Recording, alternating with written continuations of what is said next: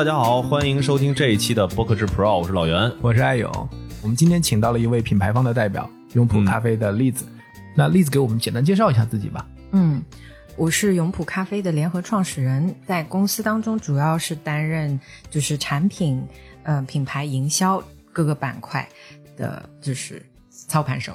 嗯然后我们的播客叫做小岛广播站，为什么要叫小岛广播站呢？因为永璞有一个自己的永璞宇宙。它是建立在一个叫永璞小岛的虚拟小岛上。我们是在二零一八呃年开始对这个东西有了一定的构想，然后在二零一九年开始慢慢对它整理。其实它是不存在的，但是我们的用户呢会觉得自己是小岛上的岛民，他可能购物或者是他对永璞产生了一些好奇心，他就可以登岛。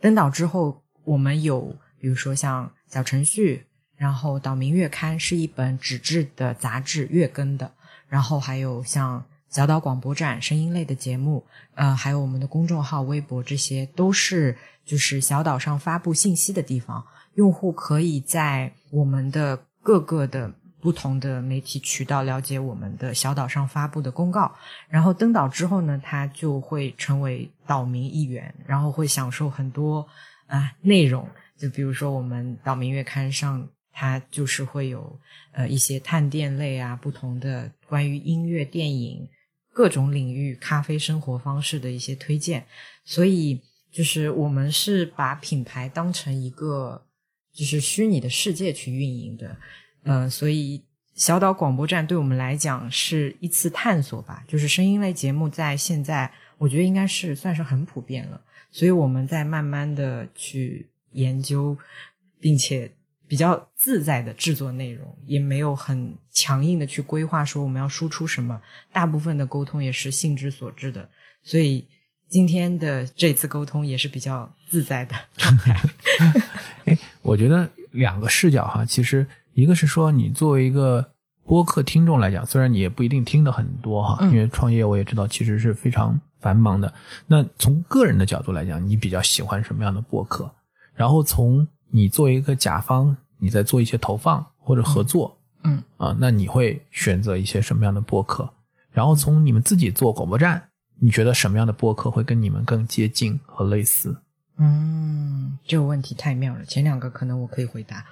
嗯，就是我自己喜欢听什么播客，就是我朋友推荐给我说你真的值得听一听的播客。就得塞到嘴里。对，然后呃，真的说实话，我们自己录的播客我一次都没有听过，就是嗯、但这个点也很好玩，我一会儿要再继续追问一下。嗯真的是一次都没有。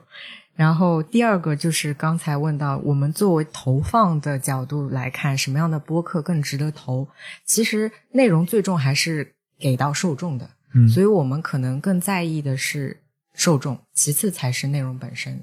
然后受众的话，我们可能更倾向于一些未来他能有建立咖啡饮用习惯，或者现在目前本身就有咖啡饮用习惯的人。呃，这个就是比较商业的部分。那另外一方面，可能针对内容本身，我们期望它是可以给人带来一些东西的，比如说好笑，或者说是有一些知识，或者是有一些深度思考。呃，如果内容太泛了，可能我们也不是会愿意选择的。第三个问题就是小岛广播站会跟哪些比较像？说实话，我真的不知道，因为每一次我们选定了嘉宾，呃，选定了一个主题，最后聊着聊着都会跑偏，然后我们也没有决心要把它收回来，就是一个自在的状态就行了。嗯嗯。哎，你刚才说那个，你说你那节目都没有听完，是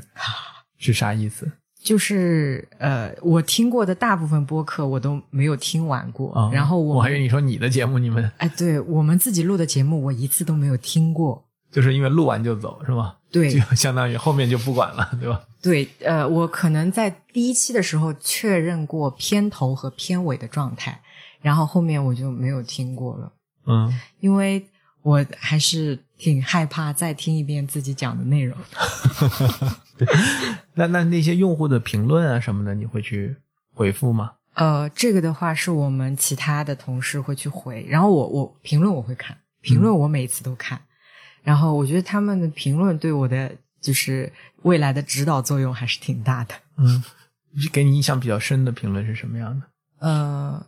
很多是一些让我觉得很感动吧，因为刚开始做播客的时候，其实收听量不是很高，但是呃，有用户说从头听到尾，有哪些地方很打动他，然后他给了的回应，让我们觉得做这件事情是有意义的，然后就会心里面就是充满感激。嗯，我其实也关注咱们的这个播客，呃，做了有一段时间了，对吧？嗯就像你说的，更新并不是很快，然后呃，从订阅的角度来讲，肯定不算数量很多，对，对吧？但是我觉得你传递出来的这个是第一很自信，第二来讲也很就是也很放松的来看待这个。我觉得其实很多的品牌现在再去开一个社交的账号哈，可能很多人他会把博客也当做是其中之一一种社交账号，嗯。那很容易就是大家会觉得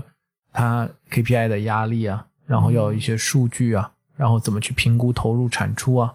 所以你作为，因为你是联创哈，你也相当于是这个最高级了，就不像就是有的可能他们还会有老板，你你你就是老板对吧？你怎么看待这个在播客上的投资和回报？怎么去评估这个事情？嗯，首先，比如说我们的投入其实是比较低的，是或者说等同于没有，因为大家是抽闲暇时间来做的，并没有占用工作时间。嗯然后第二就是我们也没有专业的录播室，其实是在我家录的。每一次嘉宾就是邀请到家里来，唯一的付出是录完播客之后给他们做了一桌子菜，然后大家围坐在一起吃吃喝喝。有时候吃吃喝喝完了之后再开始录，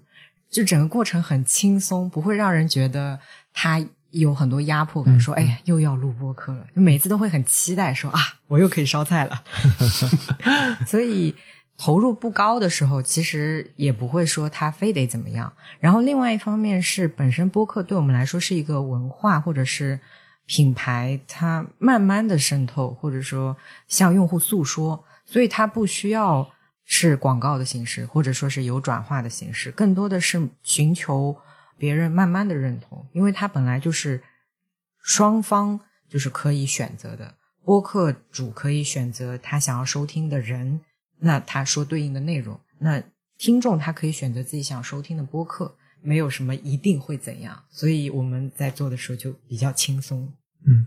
我们反过来觉得，好像是因为现在播客没有一个更完善的商业或者是一个呃营销的一些手段，反而让我们对这件事情更放松了。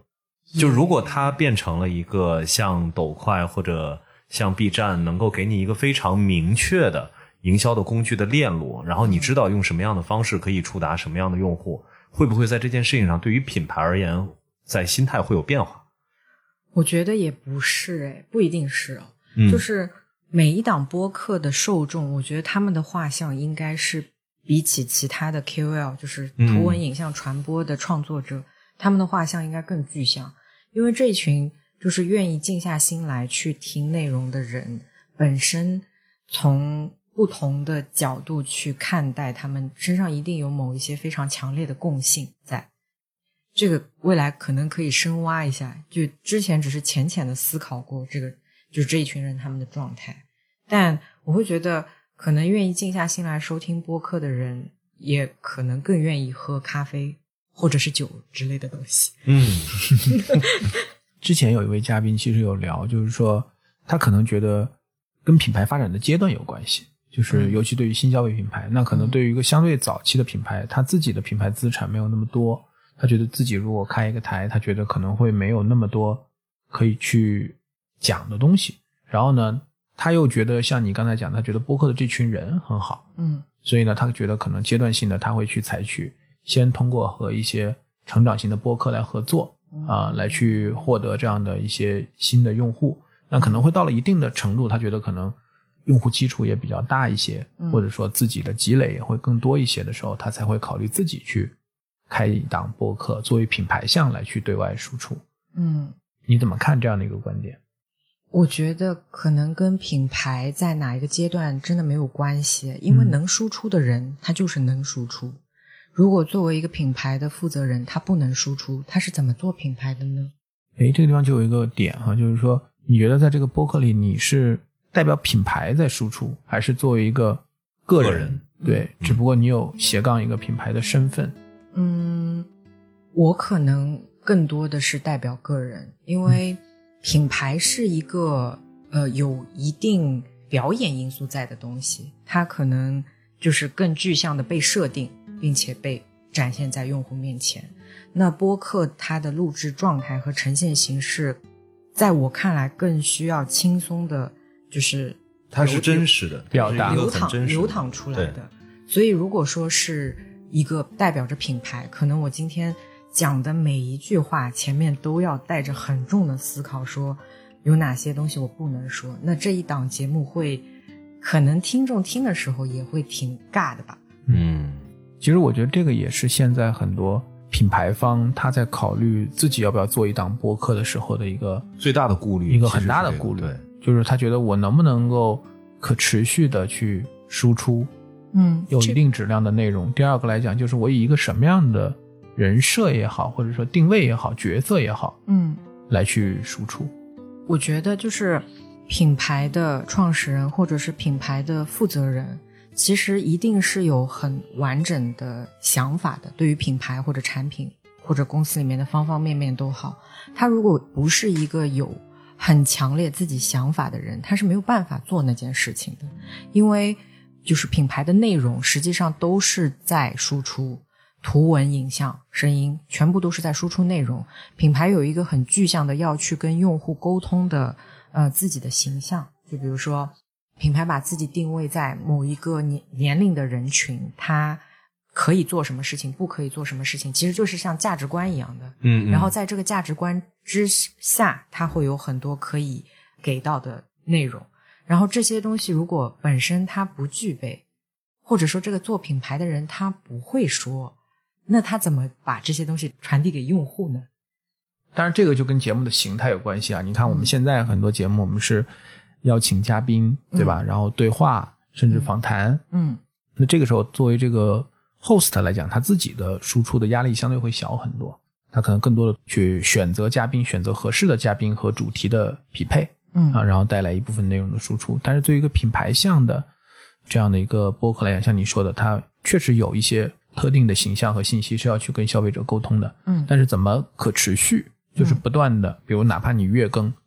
你一一年要有十二期节目，对吧？那每一期节目像你说的四十分钟到一个小时，那怎么来去策划？我觉得可能这些相比品牌原来拍个 TVC 啊，拍一个主题片，或者找几个达人去把一些 key message 告诉他来去做这种推荐，还是有很大的差别。是的，因为消费者如果已经知道你是品牌了，嗯那你传递的所有信息，他在收听之前都会有个标签说他要来给我推广他自己了。如果他不邀请嘉宾，说实话，一个人去那里干讲，他讲什么呢？他也没有什么好讲，他可能把就是近期公司发生的事情，或者说是做产品上的艰辛，这一些站在听众的角度，他为什么要听呢？除非他也想做品牌。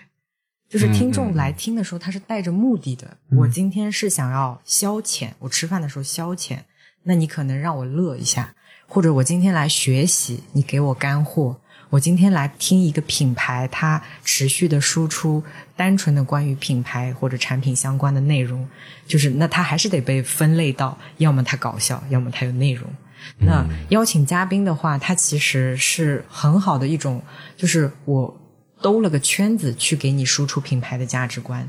呃，品牌会和这样的嘉宾做朋友，一定是认同了这个人的价值观，他的故事或许本身穿插着好笑的，然后那我们在对话过程当中，其实还是会有很多知识类的内容、好笑类的，或者说是跟品牌整个价值观相关的，它不是一个非常明确的意图的一场对话，就是闲聊，会让听众听上去更舒服一些。我觉得这个地方有一个很有意思的话题哈，我们上一次请那个于白，嗯，对吧？就是知行小知行小酒馆。知行小酒馆、等于梦岩有一档播客，无人知晓。无。人知晓，对，然后知行小酒馆有一档播客，等于他们这个品牌相当于是两条线，就是创始人一条线，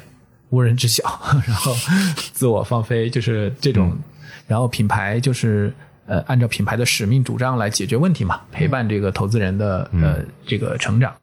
这里面它就比较清楚，是吧？就是说创始人自己是一个个人，嗯啊，个人 IP，然后品牌是一个品牌的播客。那结合你刚才讲的，就是说你觉得怎么看这样的一种安排？或者说创始人自己以个人的身份来做播客，和创始人来主理这个品牌的这个播客会有差别吗？会有的吧，品牌它还是带了一些使命在身上的，要完成的，就是呃，偶尔在录制的当中还要介绍一下产品，嗯，然后最好在录制的过程中大家一起喝着咖啡。但如果说我自己要做播客的话，可能我想探讨内容跟咖啡和就是本身自己在做的工作上的事情毫无关毫无关系。对我可能就开始就是说一些其他的。呃，梦想啊，或者说是我自己在深入研究的哲学相关的事情。嗯，所以这个其实就是，如果小岛广播站它变成了叫永普广播站，实际上这个内容就会大不一样。就是在我的感觉下，嗯，不会，小岛广播站就是品牌向的。就是这个，其实名字这件事情并没有那么重要，其实主要还是说，到底以一个什么样的状态去带不带公司的主要的名字。这个其实，在我们看来没有所谓，它更多的是，如果这档播客被做好了，用户总会知道的。如果我们做的不够好，那就是不温不火，就是给他点时间，不需要用名字来代替什么。对，就是说我理解的意思是说，就好像比如跳岛，对吧？跳岛做了一个跳岛 FM，那它其实是中性，对吧？中性大方，对吧？中性大方，那他想起一个跳岛，用跳岛来去。跟作为一个文学类的博客来去跟整个，他没有说我是中心大方，我是一个文学出版社，嗯。啊，那我是一个文学类的博客。刚才老袁的意思，其实说你如果是永普广播站，嗯，又是一个品牌，但是如果你是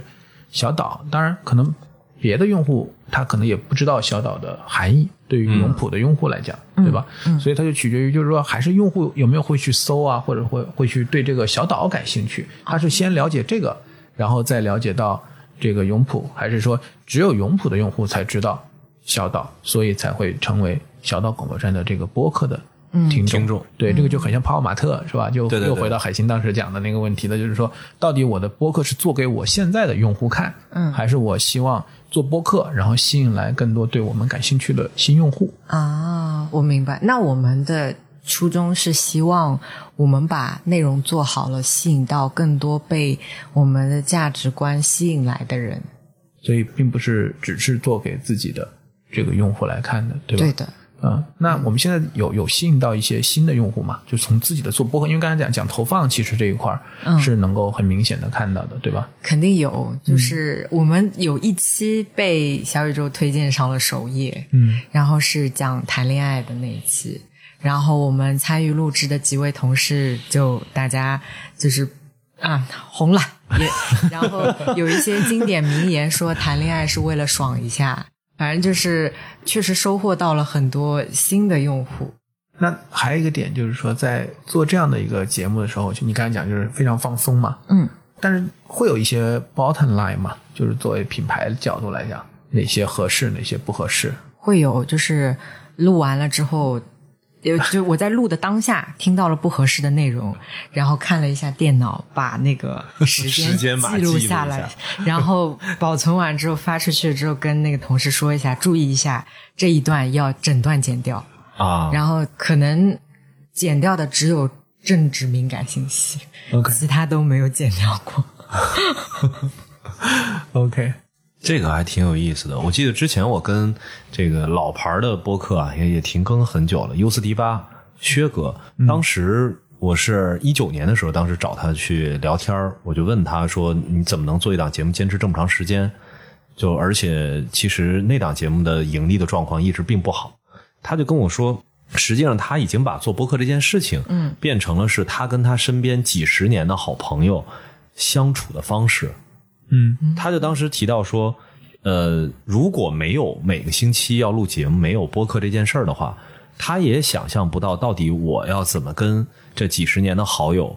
去固定的在一个时间点里头去见面，那一起去撸串喝酒吗？说这样的事情，其实自己都有很多的家里的琐事，很快就会难以为继。嗯，但慢慢慢慢，大家都已经成为了一种习惯，在这个固定的时间相聚在这儿的时候。真的就是播客，其实它可以成为生活方式。那我其实特别希望说，品牌如果真的对播客这件事情感兴趣的时候，是不是决策的人，或者是起码是品牌的负责人，能用一个更放松的心态去看待这件事情。因为这个，其实我今天特别想能从这个小岛广播站的这种经验当中，想让更多的品牌去，当然这也是一种方式啊，只是一其中的一种方式。就如果如果说创始人能够以一个更轻松的方式来去看待播客，嗯，他一样也能够获得品牌播客能够去达成的一些效果。只不过可能我们没有必要在前期去给自己那么大的压力。嗯，我明白你的意思了，就是这个问题在我们。做很多内容上的决策的时候，其实都是存在的。就是比如说像刚刚提到那个月更的杂志，嗯，其实内容的体量还挺多的。嗯，我们也不是有专门的一个部门来做这件事情，它其实分散，所有参与的编辑都分散在不同部门，手上有自己很繁重的工作，每每个月都要抽很多时间来完成它。它是个虚拟小组，是吗？我理解。对的。然后有人来收作业，相当于对的。然后，其实我们现在发刊量非常的高，甚至可能是全国发刊量最高的杂志。什么叫就是发行量是吗？对，嗯。然后大概是个什么量级啊？一个月十五万册吧。哦。所以它对我们来说，就是整本杂志你在看的时候，里面几乎没有出现过“拥普”两个字。它不是一个要为了我们自己打广告的东西。这个杂志收费吗？呃，前期是跟随着嗯我们的包裹一起寄出的，然后现在的话，因为它是个正式的刊物，有刊号，然后是月月刊，对，然后所以现在的话，它是可以被订阅的。我们在做的时候，其实没有希望说它一定未来会怎么样，但每一个参与在里面的人，很希望凭自己的那些小小的努力，我们聚在一起，可以让纸质的刊物复活。十五万是个很大的量啊，嗯，对呀，对吧？那多少页？对不起，我没有看过那个杂志。定刊是六十八页的，就是六十八页，可能哦，是个什么开本的？呃，不大，就是这么大，就是哎呀，就是一本笔划不出来，就是一本书，就是一本书。我没带，但是说实话，一本书这样对你看完还需要挺久的。就是我们经常出现排不下，就是每个人都很想写很多东西，然后像这样子的。动作在我们公司里面很多，因为说实话，就是我们公司是偏创造型的，就是大家都很想输出，呃，有喜欢拍照，有喜欢画画，有喜欢写字的人，这这些内容都是想要去跟用户沟通，或者说想要被人看到。这个动作本身就不是一个很商业的行为，所以他不会求说，哎，我是不是能够转化来什么？更多的是。我是不是能被别人看到？嗯，所以考虑的不是投入产出比，而是如何让自己所创造的内容被更多人感知到。对，所以它回归到底层就是一个，呃，我到底是为了结果做事儿，还是我想把一个事情做到一个很好的结果？就是它是两个不同的状态。嗯，那做播客的时候，如果说它是一个 KPI，就是我这个月要录四期周更，然后我要达到每期四十分钟的时长，把我品牌的什么什么上的新品告诉大家。就这件事情本身，我觉得在纯声音类节目里面，就是还挺就不合理的。它应该就是像唱歌一样。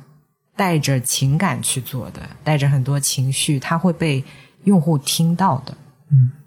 那你觉得做一本刊和做一档播客，你觉得他们类似的地方在哪？然后不同的地方在哪？嗯，因为很有意思，就是泡玛特也是，嗯，也做了刊，然后也做了播客，对吧？我觉得在用户运营上，他们都体，我先讲我的点啊，我觉得我觉得他们可能都体现为一种相对深度一些的沟通的这样的一个形式，同时在。呃，制作的这个环节，我觉得大家也都可能更多的是用一种共创的偏共创的方式，然后也希望能够跟用户产生一个非常持续的这种交互。对，那从你们的角度来讲，在这两个事情，因为你上来讲，这个播客的投入并不大，对吧？然后也非常放松，但是我我感觉是不是刊还是很相对更更认真一点，或者十五万的这个发刊量，真的还是挺吓人的。嗯，其实做纸质的刊物，呃，非常辛苦。就是近期的感受就是被催稿是很恐怖的。嗯，就我我可能我大学的时候在学校里做过那个学校的报纸，我们那时候四个版，我感觉就很累。我们可能里面有呃十八个左右的栏目，我除了写主编手记以外，还有一个自己的小岛哲学角，就是跟大家谈论一些哲学相关的非现象的问题。然后我对我自己定的要求是两千个字那个专栏，这两千个字每次写到就是压力很大，在最后一刻开始写，然后，但是我每次写完我觉得很开心，他可能把。公司文化的很重要的一部分输出出来了，它都是一些很正向的价值观。比如说，呃，我们会引导用户说多阅读，有一期杂志会主要围绕阅读这件事情，就是每一个板块都会去讲阅读它的好处，然后推荐书籍。那站在我的角度，会跟大家说，阅读它可能有一点像是一个礼物，就是把自己打包一下，送给未来的自己。那回到播客上，其实是一样的，就是可能没有那么痛苦啊，就是写字的时候会有点压力，一直在看到底多少个字了。播客的话，就是除了看了一下今天约的时间以外，最重要的是在那里写菜单。今天 四个人，四个人。两个冷菜，三个什么，然后加一个汤，什么什么，就 就标注一下有没有忌口。哎，对，还问说有什么不吃的，这是里面花了最长时间，还在叮咚上买菜。剩下来的就是坐下来了，手机关掉，看了一眼，再看一眼主题。好的，开始吧。就它就是纯流淌，就没有很大的说非得指向性的把什么内容说出来，就这比较困难，我觉得。在这个小岛的这个用户的运营里面，哈，你觉得除了播客和刊之外，当然小程序啊什么都是比较基础的。我觉得，就是还有什么有特色的嘛？因为我确实认为播客本身来讲，如果孤立来看，其实它就会显得很单薄。但是如果把它放在用户运营的这个角度里面，其实它就是一个非常重要的一个载体和抓手。那除了它，除了刊，还有什么？我觉得永普在，因为大家对永普在营销侧的认知，就像你自己说的，可能就是联名，这个是大家非常清楚的啊，跨界啊，然后去。但是小岛我觉得也是非常有特色的一个用户向的一个元素。那么在这个用户运营里面，除了这两个非常强的一个抓手之外，你觉得还有什么是非常好的，可以跟用户做双向的这种沟通的？那一定就是我们本身就微信生态里面的社群了。嗯，因为本身我们的用户体量或者是就是成群的数量也比较多，然后我们在运营社群上的人力比较少，就是更多的其实也没有在运营，就是在旁观看。然后用户本身他们自己会聊天，可能一部分是基于咖啡而聚集到一起的用户本身的特性，更在意生活的品质，关注生活里面出现的一些新奇的东西。然后他们会每天做特调分享给群里的其他的用户，就是一个非常活跃，然后气氛很好，然后每天都很开心，感觉大家都不用上班的一些群。嗯，这个是就是我们另外一摊非常就是奇怪的现象吧。嗯嗯，诶，我有一个小问题哈，就是说你有没有考虑过这个播客，就是你不要管。你比如像还是像我们拿那个梦妍那个举例哈，嗯，就梦妍他自己做自己的播客，对吧？然后团队去做这个品牌的博客，嗯，不行。对，你是怎么考虑的？因为他没有规则，没有界限，没有能说和不能说，要说什么的一个范围。所以当这件事情就是像工作流程没有 SOP，他没有办法交付给另外一个人说，你自己去完成它吧。嗯。为什么每一次录完我可以不用再听一遍？是因为在录的当下，我知道我说什么了，我也知道你们说什么了，所以我在这个过程当中有一个把控。如果有不妥的内容，可以事前说好删掉。如果这个东西变成别人去完成，那可能他剪下来的四十分钟，我都得坐在那里听，然后每一分钟都要去记，说是不是又有不妥的东西。那这个的投入，还不如让我自然的输出。因为这样子的话，可能对于同事来说本身是个 KPI，或者说，呃，像刚刚说到有些人他不擅长输出的时候，本身是个压力。但是这件事情在我来完成的时候，他根本不用占很大的精力，也可以很自然的去做。我觉得这个点还是很有意思的哈，就是你看例子，在这一上面是很坚持的。我觉得，因为这个点的背后，就是说我还是把这个播客就是当做我品牌跟用户互动的这样的一个非常重要的通道，因此我需要确保它就是在完成品牌的使命，跟用户沟通的使命和角色。嗯，但我另外一点啊，就是说，你看铁皮他不参与，对吧？他偶尔会作为嘉宾来呃，，对，但主要就是你嘛，对吧？嗯，所以我觉得这也是就是两个联创，就是大家也都很有默契和信任，他就能代表我们，这也是非常不容易的，我觉得。所以为什么我觉得就是一个新的品牌啊？我跟另外一个甲方在聊，他们也做播客嘛，他觉得就是因为他们那个赛道就 global 公司很多，他觉得这件事情挺好，只有 global 公司做不了的事情。哦，对吧？就是就是的嘛，这个事情就是就是嗯 global 公司他他没有办法，谁来代表他刚才例子说的那个角色确实是，来去做这个东西？那那那对于竞争的角度来讲，它品牌就多了一个武器，或者说多了一个可以进攻的一个、一个方向。嗯，所以我觉得还是非常有意思。你看老袁，我们也做了好多期了哈，我们就我们看到不同的品牌主，然后他怎么来看待播客，怎么看待播客的营销，怎么看待播客的投放，怎么看待自己做播客。其实我觉得播客是一个很独特的窗口，让我们能够从另外一个角度来走进这个品牌啊，去看到一个更立体的品牌。因为就像栗子讲的，可能我们在前端很多时候看到的品牌都是一个表演项的，它已经是一个表现出来，是一个 stage，就舞台上的一个形象。但是借由播客这个窗口，其实我们能够看到一个更立体的这个品牌。也更真实。更真实的品牌、更立体的品牌，以及它在怎么运行。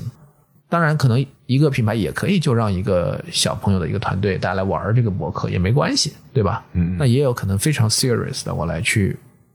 来去经营或者去管理它的每一期节目、每一分钟的输出，去确保它是和我的整体的战略 align 的。对，我觉得还是很有意思，因为现在这个阶段就是还是就是我们能够百花齐放的时候，对不同的品牌这边获得非常不同的一些对于播客做播客这件事情的一个视角和经验，我觉得这个是很很难得的，能够。对，而且因为从投放的角度来讲，我觉得大家的考量会有差别，但是不会那么大，嗯嗯嗯，对吧？就是最终我还是要买到就是精准的、优质的、高性价比的，就是从 buy in 的角度，但是从怎么去运营自己的这个阵地，跟哪些用户去做沟通，嗯啊，这个地方就我感觉它就非常飞镖了。嗯就完全是各个品牌自己的这个，但但也很有魅力啊，就是你会去看到大家不同的方式来去运营。嗯对，在这儿呢也是再 Q 一下，如果我们现在的听众当中有一些创业者，然后自身呢也有比较强的表达的意愿，那正好今天实际上栗子这边在讲到的，你也可以用一种更轻松的方式去加入到播客这么一个新的机会当中吧。对，或者用你自己认为品牌独有的方式啊，来去经营你的这样的一个博客，来去帮助你的品牌的建设，去找到跟你的品牌更契合的那一波用户。嗯，好呀，那我们今天谢谢栗子，然后谢谢栗子，谢谢栗子。也期待二十四号那一天的博客营销那个论坛上，我们虽然时间没有今天这么充分哈，那应该也可以有一些来回问出一些好的问题，期待你的回答。好，好嘞，谢谢大家。下期再见，再见，拜拜拜。拜拜。